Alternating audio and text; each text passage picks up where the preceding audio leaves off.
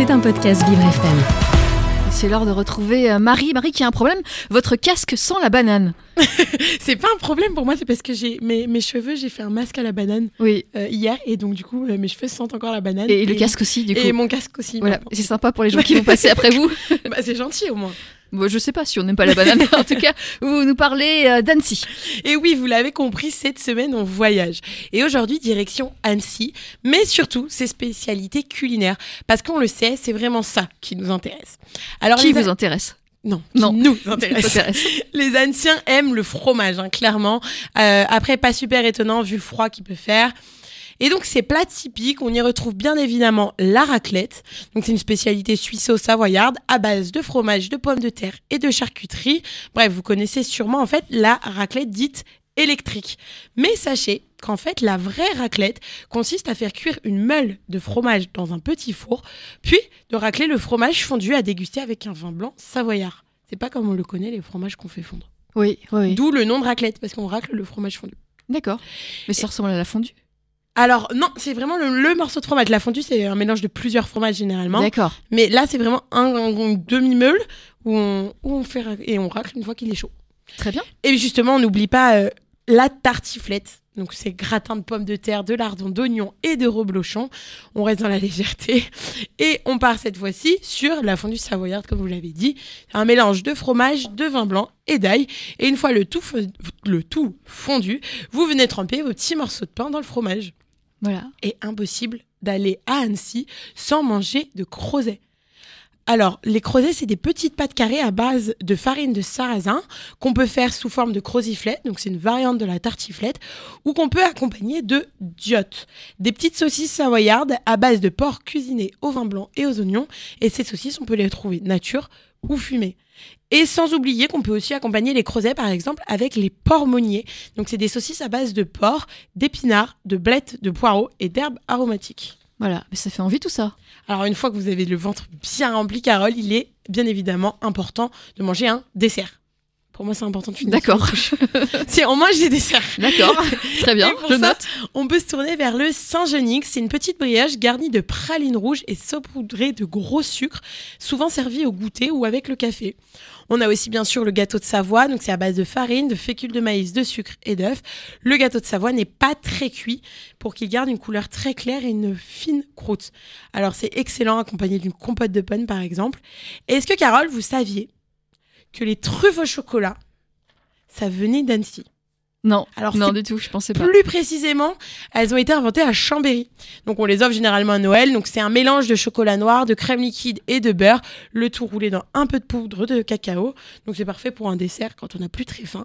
Et pour le goûter, les anciens euh, peuvent se régaler avec les bugnes. Souvent on les confond avec des spécialités lyonnaises. Mais non, non, les bugnes sont bien savoyardes. Ce sont des beignets traditionnellement réalisés pour Mardi Gras à base de farine, bœuf, beurre, et des fleurs d'oranger. Ils sont ensuite plongés dans de la friture. Et enfin, pour accompagner ce repas, on n'hésite pas à accompagner le tout de vin blanc savoyard. Avec modération, bien évidemment, l'abus d'alcool est dangereux pour la santé. Bien sûr. Et on peut aussi l'accompagner de génépi. Alors c'est une liqueur de couleur jaune faite à base d'un mélange de brin de génépi et de sucre, le tout plongé dans un litre d'alcool à 40 degrés et ça pendant 40, re- 40 jours. Donc il est généralement bu comme un digestif en fin de repas. Carole, quand est-ce qu'on va à Annecy du coup? Et ben bientôt euh, ce week-end. On va S'il n'y a pas de grève. S'il y a pas de grève, si on s'en sort. on croise les doigts. Marie. Vivre c'est épatant, mais bien manger et bien bouger, c'est hyper épatant. Carole Clémence et Marie-Alexia Gay. Marie, euh, on quitte Annecy cette fois-ci. Et oui, on quitte Annecy pour parler de quelque chose qui touche absolument tout le monde et particulièrement aujourd'hui parce que c'est ce qu'on appelle le Blue Monday. Autrement Le lundi dit, bleu. ouais. Alors, il faut prendre blue dans le sens blues D'accord. quand on a le blues. Autrement dit, le soi-disant jour le plus déprimant de l'année. Et oui, vous ne risquez pas vous ne risquez encore de ne pas y échapper cette année. Désolé, comme tous les ans depuis le milieu des années 2000, vous allez probablement entendre ou lire que ce lundi, le 3e de janvier, c'est le jour le plus déprimant de l'année. Alors une journée qui porte un nom, Blue Monday en anglais, il s'agit pourtant d'une pure invention marketing.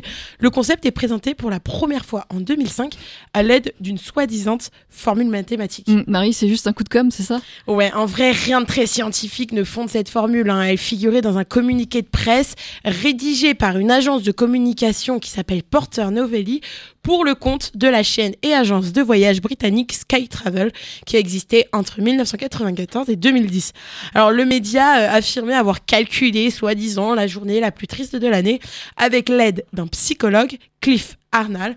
Euh, ce dernier a été présenté comme le psychologue qui avait travaillé à l'université de Cardiff au Royaume-Uni, euh, ce qu'il n'était clairement pas, puisqu'il avait simplement donné quelques cours du soir pendant une brève période au sein d'un établissement connexe, donc même pas à Cardiff. Oui. oui. Alors, euh, Porter Novelli, donc le média, avait proposé, soi-disant, à plusieurs universités d'apporter leur signature afin de lui donner du crédit.